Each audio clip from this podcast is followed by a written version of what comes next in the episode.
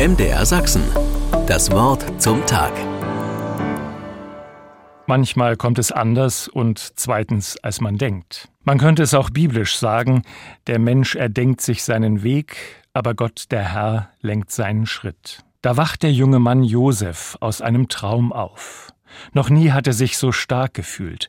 Neben seinen Brüdern war er immer der Kleine. Sein Vater mochte ihn. Sie sagten, er sei sein Liebling. Das hörte er zwar nicht gern, aber vielleicht steckt viel mehr in ihm, als alle denken. Sein Traum jedenfalls ist wie ein Energieschub. Wir banden Garben auf dem Feld, erzählt er seinen Brüdern, meine Garbe stand aufrecht, eure Garben stellten sich um meine Garbe herum und verneigten sich tief. Seine Brüder hassen ihn für diesen Traum. Was soll das heißen? Willst du etwa unser König werden und über uns herrschen? Da werden die Brüder so wütend, dass sie ihn in eine Grube werfen und als Sklave verkaufen. Dem Vater gaukeln sie vor, dass Josef tot sei. Sie tränken sein buntes Gewand mit Blut und zeigen es dem Vater. Josef verschlägt es nach Ägypten. Er nimmt seine Träume ernst, auch wenn sein Höhenflug jäh durchkreuzt wurde. Er ist sich dennoch sicher, dass in den Träumen Botschaften fürs Leben stecken. Er vertraut seiner Intuition und versucht sich darin, auch Träume anderer Menschen zu deuten. Er meint, darin auch Gottes Botschaften zu finden.